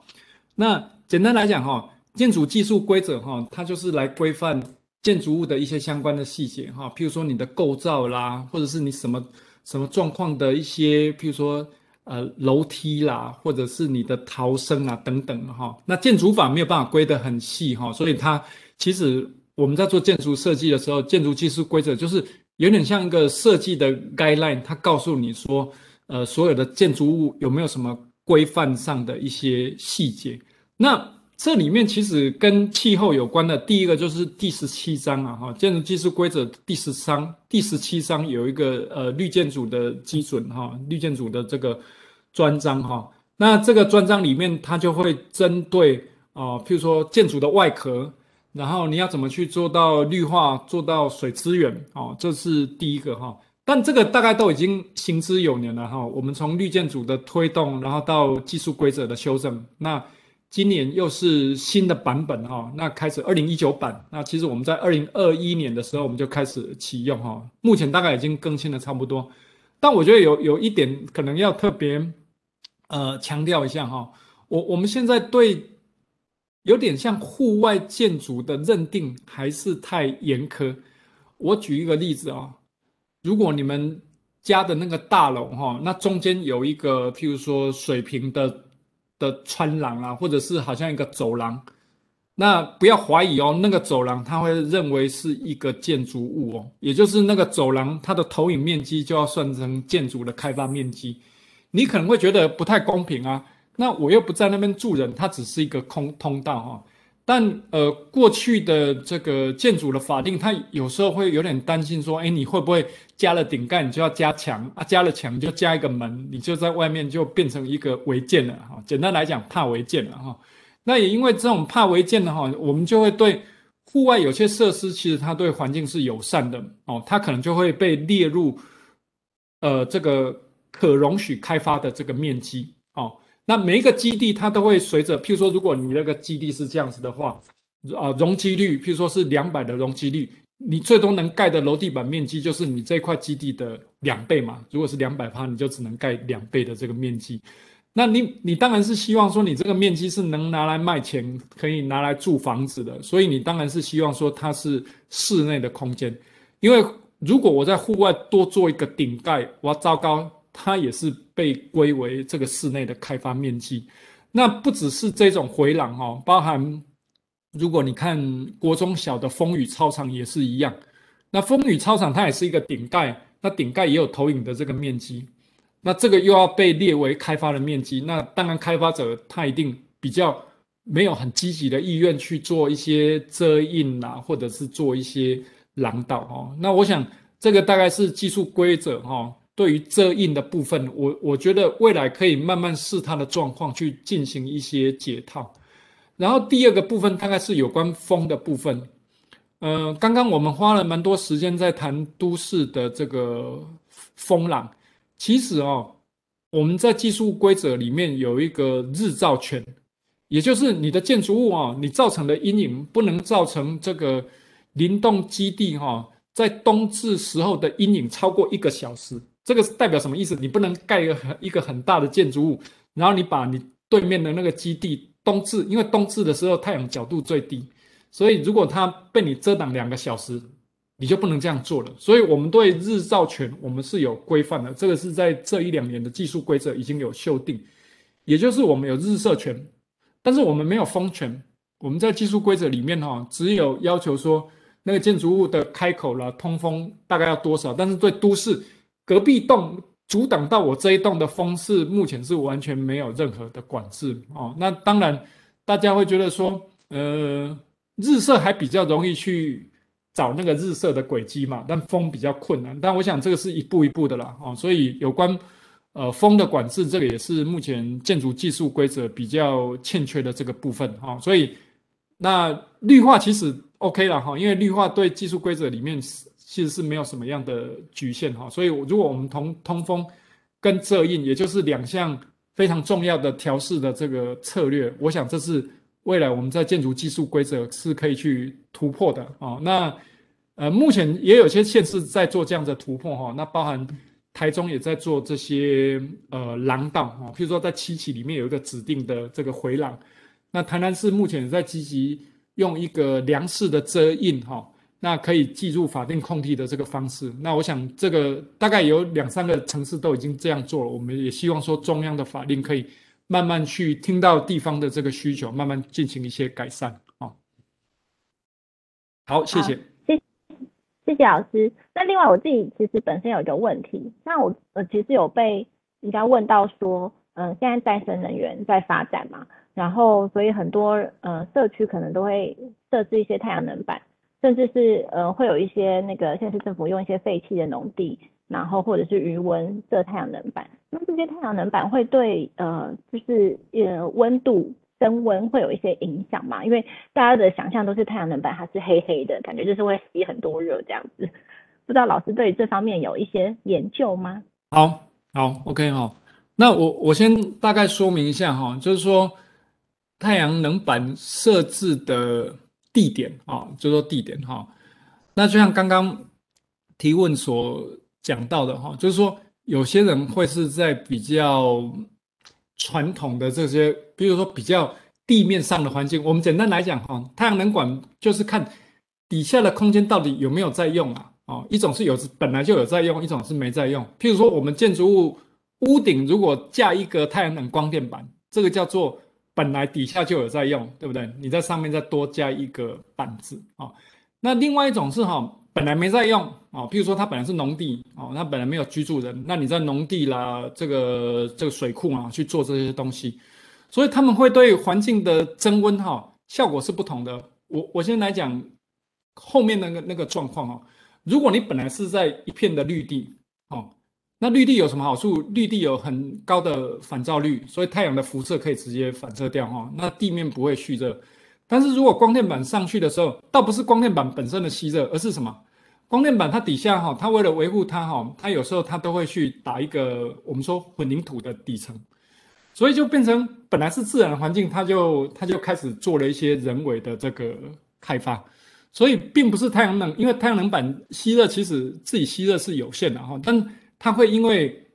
你开发了哦，所以它的环境就会造成一些改变。所以这样子的状况之下哈，呃，太阳能板设置之后，其实温度会升高，倒不是板本身吸热，而是因为你的环境啊、一些设备啊，你就迫使它加热。但是我们来看第二种的状况，就是说，如果我今天是在我的这个建筑物的上方做一个光电板哦。那你就想说哦，诶，那它会不会增温？好，如果那个板子那个板子确实是黑一点，那黑的材料当然就是它的这个吸热性是比较强。但你不要忘了哈，它它看起来就像在你的建筑物上面撑了一把伞一样，所以你顶楼的空调的能源的耗用哈就会比较少。所以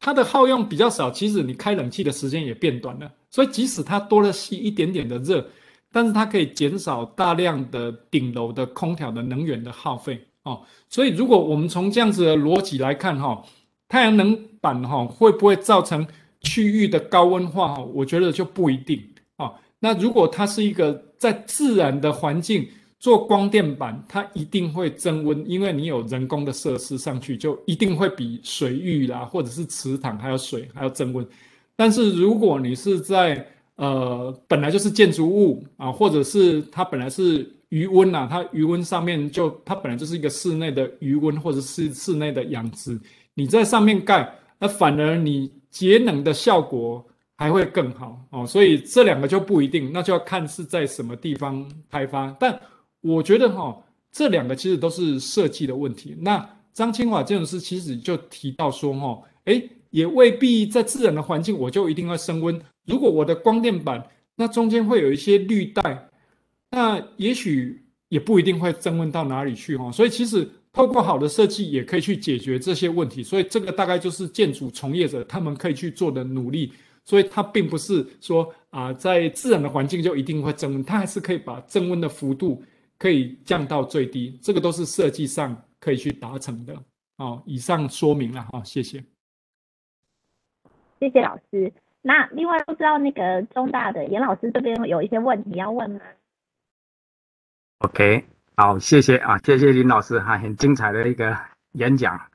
啊，也让我们体会到这个不同尺度的那个差异。你知道我们大气科学最主要是比较大尺度，所以你刚刚讲那个风浪或风通风的议题，事实上对大气来讲也是最主要的一个议题。因为风会改变所有的环境，也可能带来你想要的、不想要的所有的产品。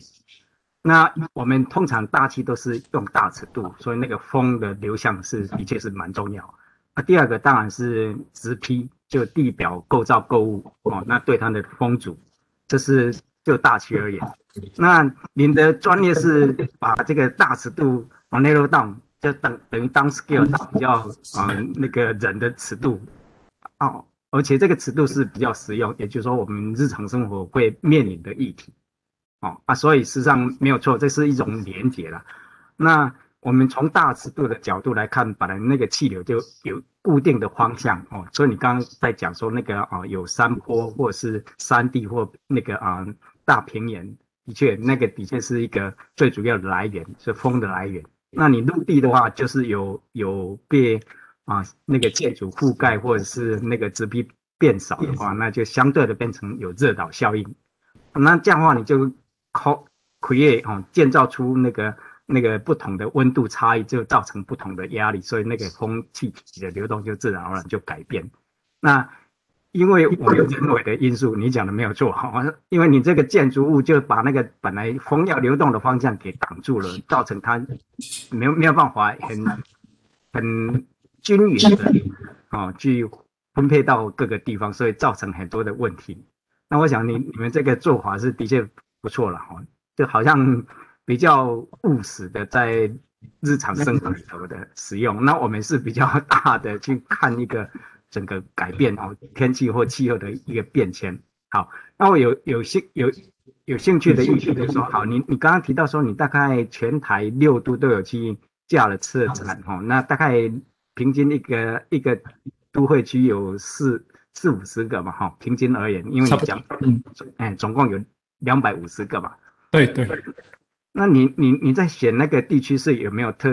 特殊的思考哦？那。大概有多远的距离？你布一个点。好，好，那我我大概先说一下说，说就是有关气候。您第一个部分有提到说，气候尺度跟建筑尺度是怎么去连接的哈？那因为我们是一直在做建筑嘛哈，所以我们对土地利用可能会比较熟悉，譬如说建筑物的形态。建筑物的耗能，那其实我也跟很多哦，包含中央大学的大气系，像郑芳仪老师也也也应用说，我们的 land use 的资讯可不可以变成它跑 wolf 的模型？那甚至在做空屋或者是温度的预测，我我觉得这个都是很好的，就是说不一样界面的学习。那对我来讲，如果我们的资讯能做更大尺度的这个应用，也许会比较有说服力，因为我我们看的其实是很小的，但是透过模式。它其实开开开可以去解解释更多的这个现象跟问题，所以其实我也是一直在跟大气的一些专家学者去做交流跟学习啦哈。那第二个部分哈，就是您有提到说那个测点是怎么选，那我这个也是一个很很长的故事，我我简简短讲好了哈。我我们第一年测的时候是在台南，那因为是我们成大的所在地，那那时候就是。就是想尽办法，我们那时候台南就是放了一百个测点，我们就在台南就放了一百个这个测点，因为我们想说，哎，我们就用我们自己的点，因为气象局的测点，也许有时候两个站可能就，我说不是那种呃自动测站啊，就是说标准的测站，譬如说台南可能就只有台南市跟永康一个哦，那也许连新营可能都没有呃气象局的这个一二级的这个测站哈，所以我们那时候就是区域比较小，但是做的比较密集。但是我们后来做到台北跟高雄的时候，我们发现哇，我们不能这样做，因为都市太大了。我我们在台南的时候，大概可以做到一个一公里的格点里面，大概就至少会有一个一个测点。所以后来在做台北的时候，我们就锁定说啊，呃，盆地是比较人的生活的这个区域，也许我可以做到一两公里。但是比较往外部的点，我就用气象局的这个资讯去做，呃，去去做内插，然后。我们的一些土大概都是用 Cregen 或者是用一些方式去做一些，只是做很简单的这个内插，我们没有跑到这个模式这样子哈。那呃，因为这个的目的只是让人家很清楚去看到这样的现象，因为我我们所设定的倒不只是民众，我们希望政府可以看得到，那他就会看到说哦，他的公园真的有发生降温的效果，他就会比较有。有信心说，哎，我这个公园我真的可以达到这个降温的这个效果哈。那有些地方的高温也会提醒县市政府说，哎，这个地方高温要注意。所以后来我们在选择测点的时候哈，我们大概就会在譬如说一两公里一个点。那我们选择点的原则大概第一个就是它的均布性嘛哈，不要太集中。第二个是它的土地利用有多样化，譬如说有些是在人工的地方，有些是在绿地的的部分哈。但还有一个原则就是说，我我们希望它去贴近我们人会出入的环境。我我不会把这个 sensor 每一个都放在国小的校园，因为现在有些系统它是都放在国小校园。好处是它是不受到干扰，但是我就是希望干扰，我我就是希望看到都市高温化的这个变化，所以我我们有时候确实就会在密集的市区，我我不会刻意去排除交通或者是人工发热比较高，当然我会避免说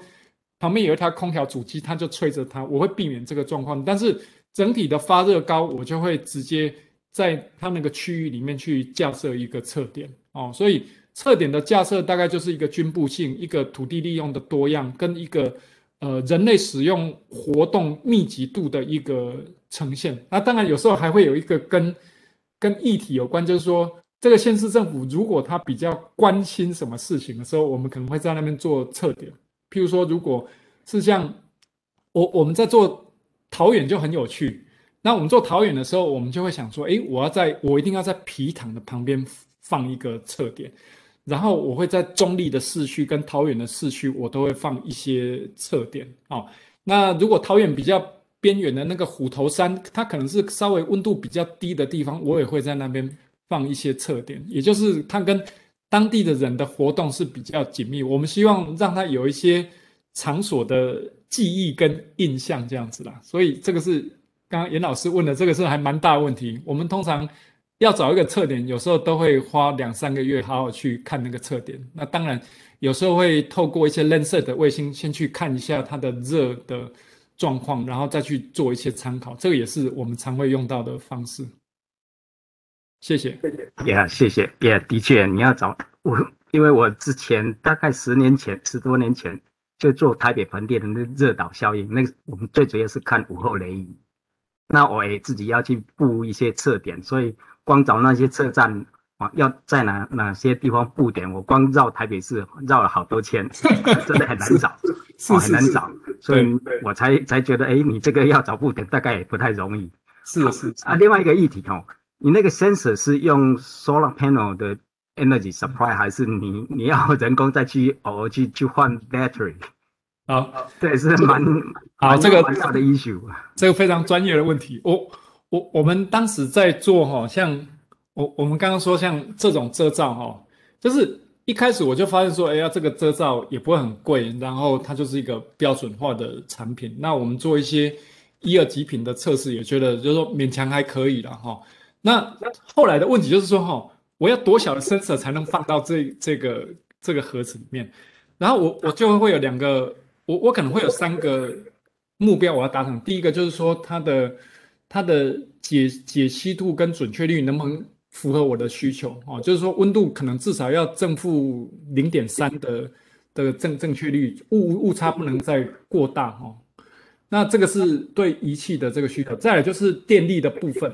我我们上面其实是我我们以前自己用 Arduino 做的时候，确实会有光电板，但是我觉得我们的整合技术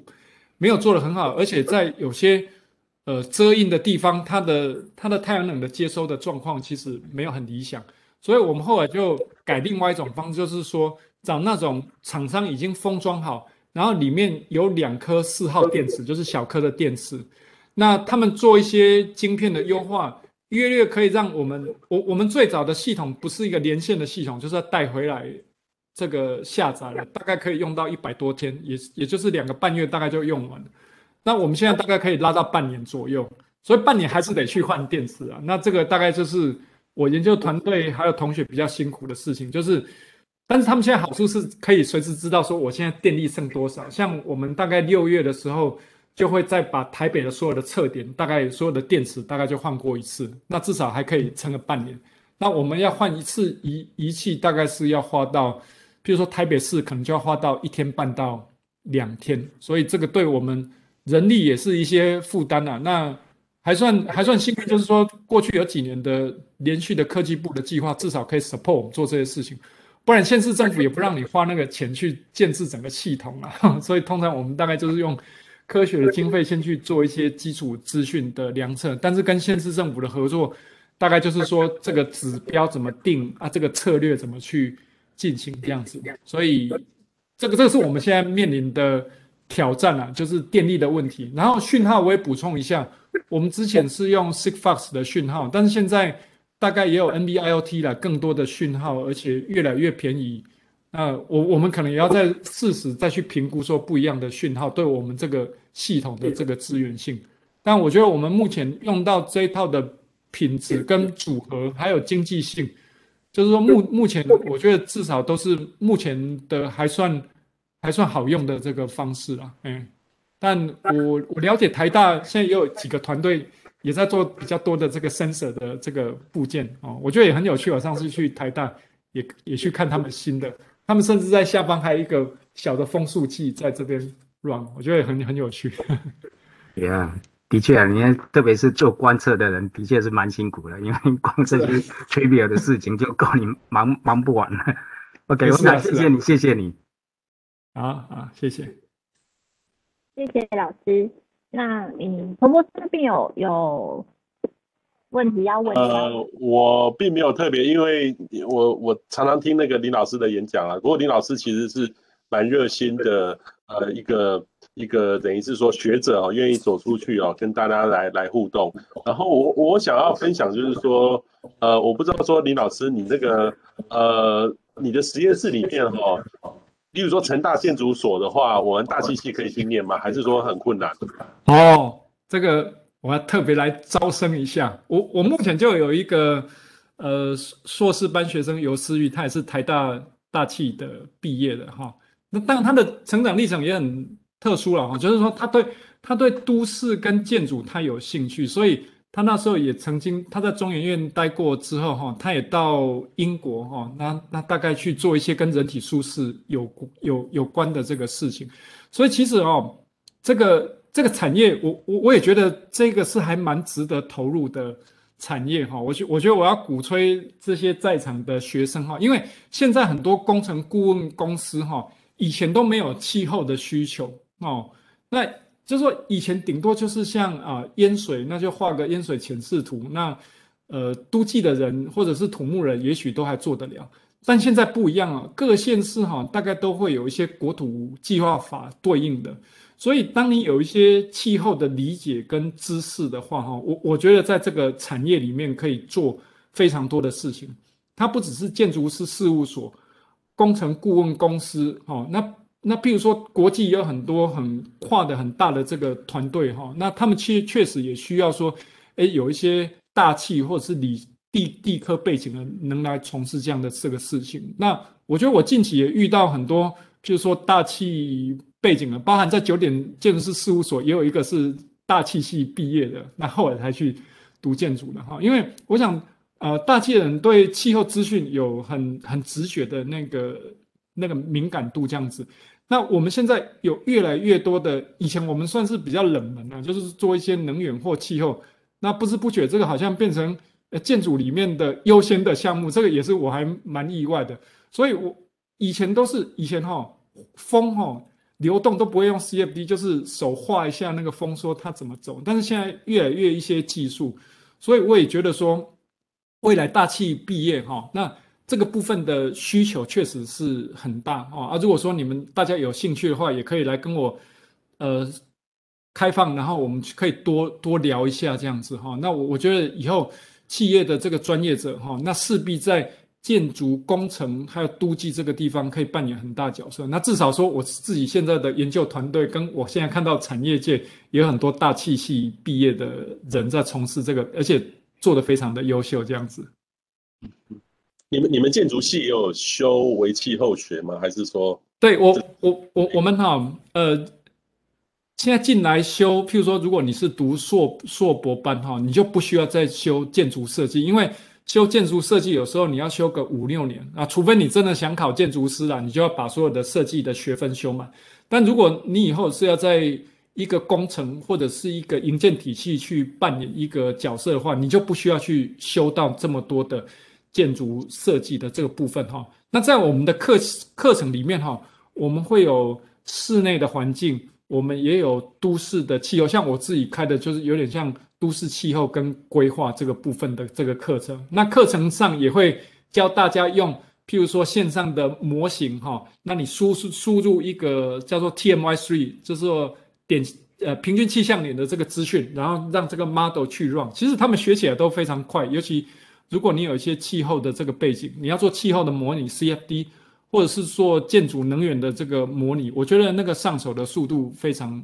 快啊啊。建筑系也有相关的课程啦，老师在做这些事情。那像成大建筑系是一个，就是说各个领域的师资都是很很健全然后就是说我们会有结构构造。呃，设计理论，还有历史，还有规划，还有我属的这一组环境控制。那所以，特别在我们环境控制这一组里面，其实都会有相关的这个课程。嗯嗯嗯。OK，好，我没有问题了。看严老师还有没有，还是说大家同学有没有？我也没有问题了，谢谢谢谢。好，好，好。啊，也谢谢各位同学的那个交流哈。啊，如果说后续有需要多一些的资讯啊，不管是学习啦，或者是工作，或者是说，哎，你觉得你有大气的这个背景，然后你想从事稍微可以跨到都市啦、建筑或工程，那请赶快跟我联系，我们也需要多一些人才一起来做这些事情，或者是推荐到产业界，让他们有一些呃大气的这个专业者可以来协助哦。我们现在谈的国土。因为国土计划法第一条就是说，它在他们是要对应气候变迁的，所以大气系，我觉得这个本来就是，呃，算你们很很完整而且有基础的尝试这样。嗯，谢谢各位。我我我最后我我再问一个子平兄啊，那个。我有一有一位那个网友，他每天常常每天都到我脸书一直留言，要种树，一直鼓吹一直种树种树种树。当然，我是觉得都市地区，你们你们那个建筑系有没有都市规划？有没有算出种树哈还可以再种多少？然后种树对城市降温有多大的功能？好，那我我跟大家分享两个事情。我我先回答刚刚第二个问题啊哈。我我们以前的研究大概发现说哈，如果你有达到十公顷啊。你的绿地有达到十公顷，你差不多可以降差不多一度 C 左右，周边哦，周边的环境啊，哈，所以如果大安森林公园大概二十六公顷的话，旁边最多大概差不多降个两度左右，但是影响范围，你不要想说它可以影响十几公里，大概差不多两百到四百而已，跟东京做也是一样，东京御苑呐，哈，他们整个都去做，因为这个低温没有办法长时间去蔓延了，哈。那所以它会它会受到那个冷空气，它可以传多久哈？所以就是说，你真的要种到十公顷，你才能降低一度啊。然后你能影响的范围就是那个范围大概两百公尺。所以说真的哈，这个一定要做，但是哈，投资报酬率哈没有说非常高了。但我们也不能因为这样没有做哦。但我觉得可能绿地有几个要提醒的哈，就是说哈，零星的树哈。它它的价值跟密集的树可能就不一样。密密集的公园哈，它在公园的内部降温会效果非常好，像如果像纽约这个中央公园，它的中心点的降温效果会很好。但是因为公园大，所以它对外界的影响说真的不会那么大，因为你从公园到周边的时候已经几百公尺了。但小的公园也有一个好处啊，小的公园邻里型的公园哈，它可以造成一些，比如说因为。它会跟公园的那个临接线会有关系哈，我我的我的这个临接的边缘越长的话，我能造成的降温的范围就会比较大，就有点像你是一条蜿蜒的道路哈，会比是一个正方形的周边影响还要小，所以大型的公园跟邻里型的公园不太一样，但是我觉得哈，零星几棵树哈，我我觉得效果就不一定会非常有效哈，所以这是。第二个问题，但第一个问题哦，那现在也有些社群哈，它有一个社群，它专门在帮政府找出你哪里可种树，但是没种树了，这个叫做一个绿绿植地的一个网页，它透过 GIS 啊影像，那我觉得那个也是一个很好的，我我可以说它是一个社社会，就是说有一个公民参与的这个力量哦，那他就会请台糖啊，请台积电，刚好这一块有一块土地，他们就知道把树种在哪里。所以我觉得它的价值应该是不是只有降温啦？那透过这种科技的方式，开放的资讯，让大家更知道说哪里可种树，但是没有种树啊。所以这个大概是对这两个议题的回应。谢谢。，OK，好，那我们今天就非常谢谢林子平林老师哈，谢谢。好好，谢谢，好，谢谢老师，谢谢。大家，谢谢。Cindy，谢谢。